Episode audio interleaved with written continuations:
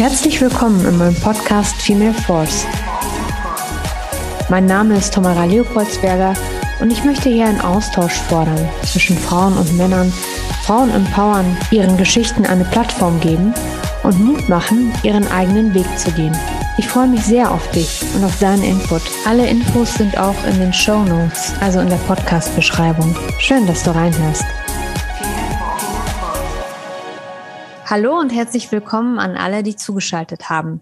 Ich freue mich heute außerordentlich, dass Nordia Nosher Karim heute Zeit gefunden hat, trotz ihres sehr straffen Zeitplans mit mir ein Interview zu führen. Wir kennen uns, ich habe mal nachgerechnet, äh, wahrscheinlich schon so seit 18 Jahren und haben uns, also ich kann für mich sprechen, Nordia John sehr lieb gewonnen und ähm, möchte etwas über diese außerordentliche Frau euch berichten. Sie ist in Kabul geboren, in Afghanistan und aufgewachsen in Kunduz. Seit 1975 ist sie verheiratet und hat zwei Söhne, die in Deutschland geboren sind und aufgewachsen sind, mittlerweile auch schon Kinder haben. Sie hat ihr Studium der Medienwissenschaften an der Universität Osnabrück abgeschlossen. Seit 1992 ist sie Mitbegründerin und erste Vorsitzende des Afghanischen Frauenvereins in Hamburg. Seit 30 Jahren arbeitet sie für den Wiederaufbau und Frieden in Afghanistan.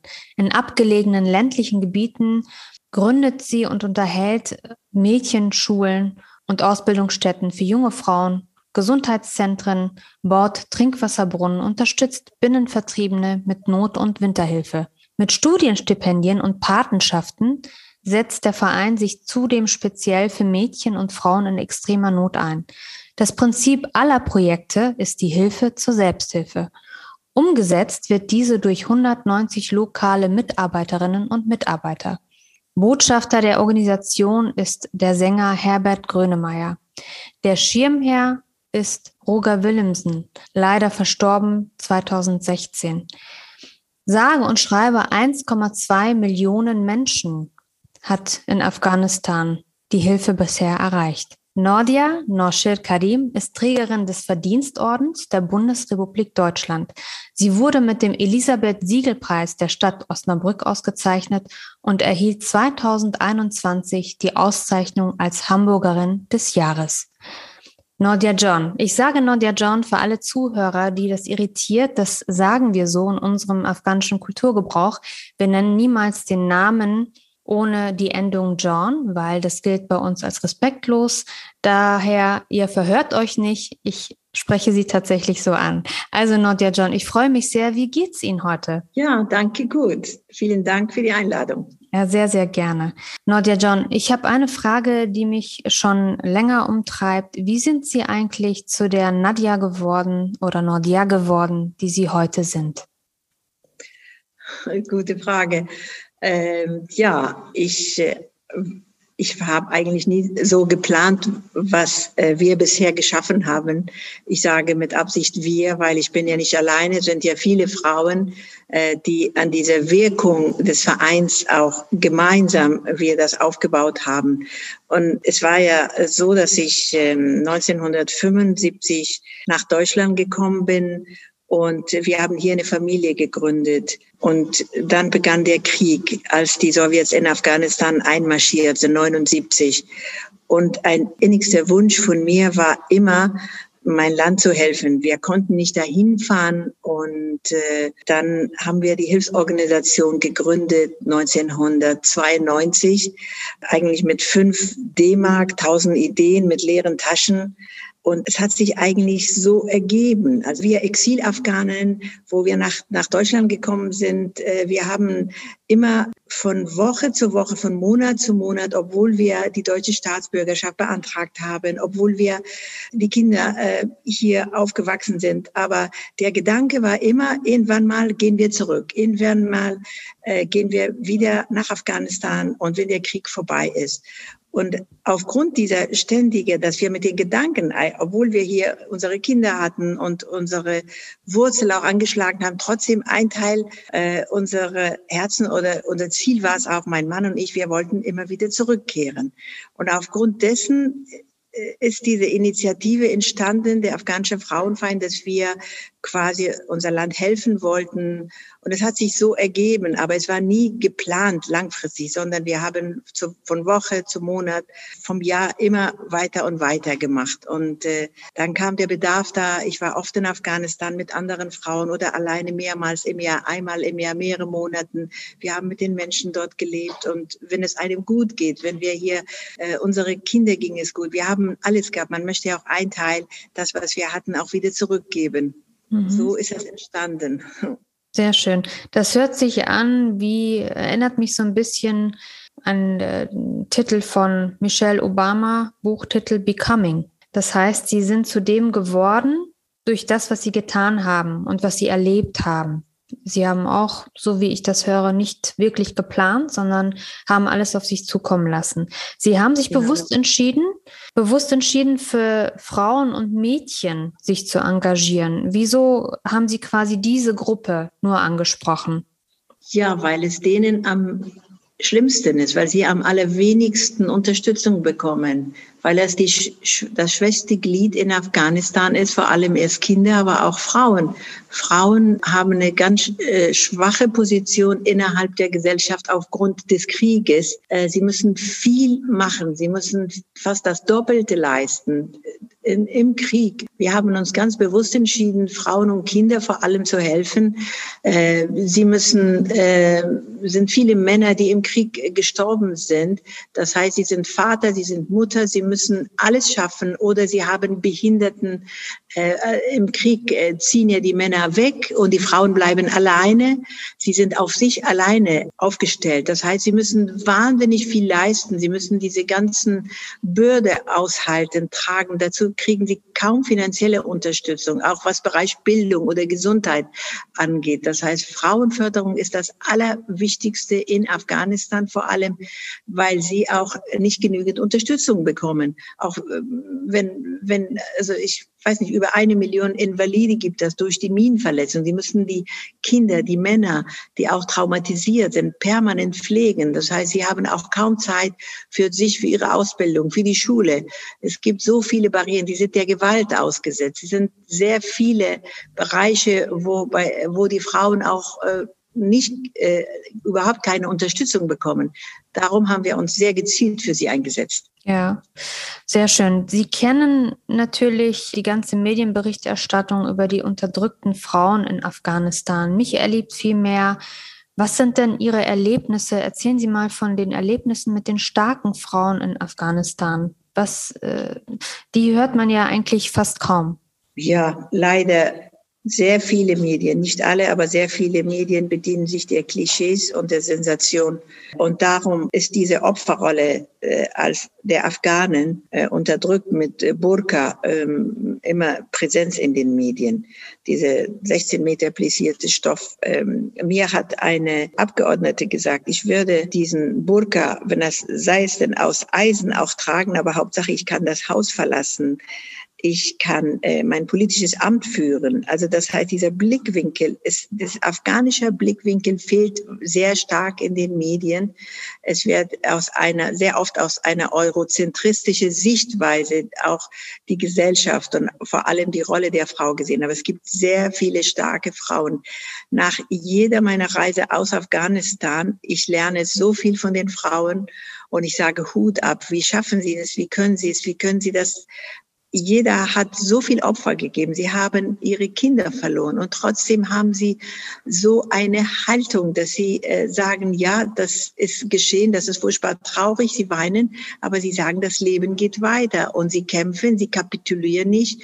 Auch jetzt mit also ich habe in äh, unseren Projekten und auch außerhalb unserer Projekte so viele starke Frauen erlebt und immer noch tagtäglich, auch kleine Mädchen, die, äh, ich kann vielleicht ein Beispiel sagen, mm, als die, äh, als im, ähm, im äh, äh, Oktober, äh, im, im ähm, Juli so unruhig war zwischen der afghanischen Regierung von Ashraf Ghani und den Taliban. Wir haben eine Schule in Rasen, das heißt die Roshani Mädchenschule. Und ich hatte mit zwei kleine unsere Schülerin gesprochen, die im sechsten, siebten Schuljahr außerhalb der Schule so zehn, zwölf Kilometer wohnten. Und sie kamen, es ist ein Weg vielleicht ähm, mit ja halbe Stunde, also nicht nee, fünf Kilometer. Es ist ein ein Weg, äh, wo wo sie zu Fuß gekommen sind, aber sie sind. Es gab Gefechte und sie sind fast, wir haben mehr, also ganz lange hat das gedauert, bis sie äh, die, das Schultour äh, erreicht haben weil sie haben gesagt, die Schule ist mir so wichtig, ich kapituliere nicht, ich komme, ich mache meine Prüfung. Die Eltern haben gesagt, um Himmels Willen, verlass nicht das Haus. Sie haben gesagt, nein, wir haben Prüfung, wir müssen da hingehen. Es ist egal, weil sie standen hinter jedem Baum. Dann kamen sie bei uns in der Schule rein und dann war die Zeit über.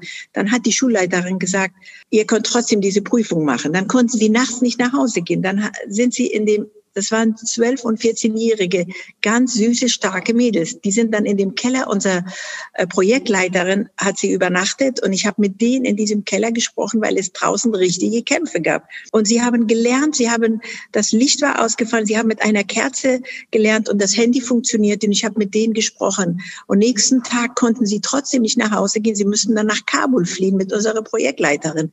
Und so ist das tagtägliche mit starken Mädchen, starke Frauen, wie wichtig für sie Bildung ist, trotz Detonation, trotz ihr Leben, dass sie ihr Leben im Kauf nehmen, jedes Mal, wenn sie das Haus verlassen, dass sie sagen, egal was, Bildung und Schule ist für mich wahnsinnig wichtig. Und wenn man diesen Mut erlebt und hört und sieht und immer in Afghanistan oder außerhalb, wenn ich von hier aus mit denen im Kontakt bin, dann kann man nur sagen Respekt. Also wir sind ein toughes Volk, ein mutiges Volk und gebe nicht klein bei. Das ist wirklich enorm, was man sagen kann. Ich kann, ich habe viele, viele Beispiele. Das war nur ein Beispiel, was mich sehr stark und immer noch berührt äh, zu erzählen. Ja, das hört sich auch wahnsinnig an. Das kann man sich hier gar nicht vorstellen, äh, was da tagtäglich vor sich geht. Und äh, sie sprechen sich sehr dafür aus, diese ähm, Klischees und Plattitüden, also dieses Bild der unterdrückten Frau in der Burka, in eine Schublade zu stecken der schwachen Frau, die sie gar nicht ist. Sie ist eine außerordentlich starke Frau. Sie nutzt das, dass sie eben diese, mit dieser Burka sich relativ frei bewegen kann und trotzdem für sich einsteht. Und dieses sollte hier in der westlichen Welt auch gesehen werden, dass es eben nicht alle unterdrückt sind, nicht alle Opfer sind, sondern die sich aktiv trotz aller widrigsten Umstände ähm, für sich selber einstehen, weil das sonst keiner macht. Und mit natürlich ihrer Unterstützung, mit der Unterstützung, die sie haben können, aber auch intrinsisch selber aus sich heraus außergewöhnliche Frauen sind. Was geben Sie denn eigentlich der jungen Generation der hier lebenden afghanischen Frauen mit auf den Weg? Hm, dass sie weiterhin Afghanistan unterstützen, und vor allem, wir brauchen die junge Generation, das Know-how, was sie von hier aus gelernt haben, nach Afghanistan zu transportieren. Und die Menschen dort und vor allem durch Social Media, inzwischen gibt es ja Gott sei Dank diese viele Möglichkeiten mit äh, Instagram, mit äh, Twitter, äh, mit vielen anderen Bereichen, dass sie sich engagieren und weiterhin im Kontakt bleiben und sich engagieren. Das wäre natürlich mein Wunsch. Und wir sehen auch bei uns in der Organisation, dass viele junge Menschen sich auch melden hier aufgewachsen sind, die sich äh, engagieren wollen. Ich wollte vielleicht eine Sache jetzt noch mal zu Burka sagen.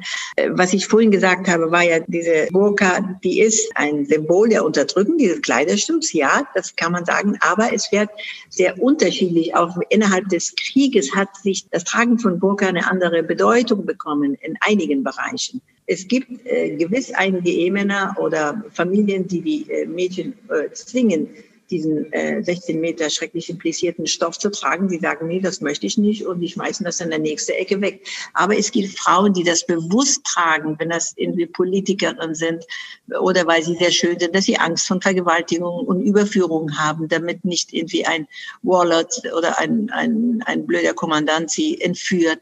Es gibt Bettlerinnen, die die tragen. Äh, es hat, es hat innerhalb dieses Krieges auch die Bedeutung des Tragen von Burka auch zum Teil auch verändert. Das heißt, man darf die Frau nicht immer reduzieren auf diesen blauen 16 Meter plissierten Stoff, was ja auch ähm, nicht schön ist, aber es gibt einige, die das bewusst tragen. Also man muss das sehr differenziert auch sehen und nicht nur ausschließlich darauf reduzieren. Und natürlich ist das ein Symbol der Unterdrückung, klar. Und es war ein, es ist ein städtisches Phänomen. Es hat mit dem Islam auch nichts zu tun. Es kommt ursprünglich aus Indien. Die Geschichte der Burka ist ja eine ganz lange Geschichte. Da kann man, da weiß man ja aus den Forschungen auch, wie, woher das kommt. Genau. Also die städtischen Frauen, sie wollten sich äh, eigentlich, äh, das Tragen dieser Burka war ja ursprünglich, dass die städtische Frauen das getragen haben, um sich von den Landfrauen, die ja eigentlich ähm, also vor vielen Jahren auch äh, so entstanden ist. Inzwischen hat sich das ja alles auch verändert und inzwischen ist ja die Gesellschaft strikter und strenger geworden und für viele Frauen ist das jetzt ja auch schwieriger geworden. Aber der Sicht der Dinge, das Wichtigste ist für die afghanischen Frauen, dass man sie wirklich so sieht, sie, sie, und sie, sie sind keine Statisten, sie müssen zu Wort kommen. Man soll sie zu Wort lassen und sie dürfen nicht einfach so zitiert werden, sondern man muss mit denen reden auf Augenhöhe. Das ist nämlich auch ihre Präsenz in den Medien auch sehr, sehr, sehr wichtig, dass man sehr unterschiedliche Schichten auch sieht. Auch eine Frau, die zum Beispiel nicht lesen und schreiben kann, sie kann wahnsinnig stark sein. Sie kann, ich habe so viele starke Frauen erlebt, die Analphabeten waren, aber sie haben das absolute Regiment in ihrer Familie geführt, wo die Söhne und die Schwiegersöhne absolut ihr gehorcht haben. Darüber muss man auch nämlich auch reden. Das ist auch ganz wichtig, diese, diese Stärke auch da zu zeigen, trotz der sehr strenge, archaische, traditionelle Gesellschaftsform, was in Afghanistan ist und jetzt noch strenger geworden ist. Genau. Also das ist das sehr schön, dass Sie das nochmal gesagt haben mit der Burka, ähm, weil viele das einfach nicht verstehen können oder missverstehen oder nur einseitig betrachten. Also diese Perspektivenwechsel ist schon wichtig und vor allen Dingen äh, auch zu sehen, wie die Frauen sehr klug damit spielen.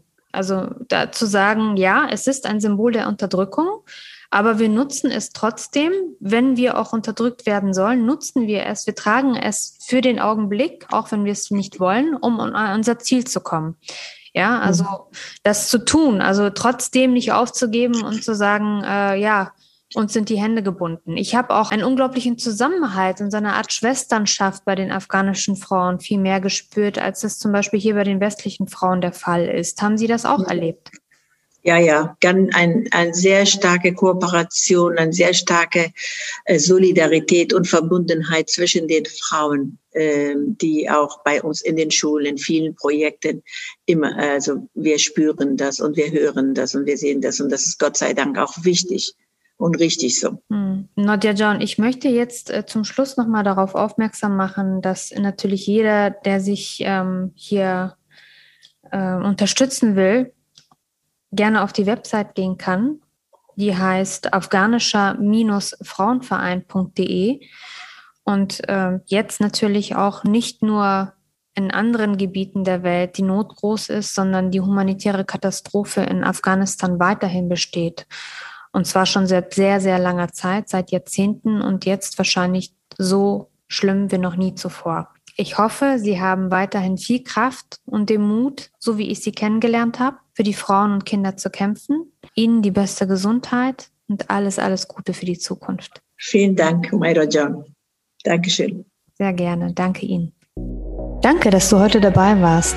Falls du ein Wunschthema hast oder dich austauschen möchtest, dann sende mir sehr gerne eine E-Mail. Die Infos findest du in der Podcast-Beschreibung, also in den Show Notes. Danke dir.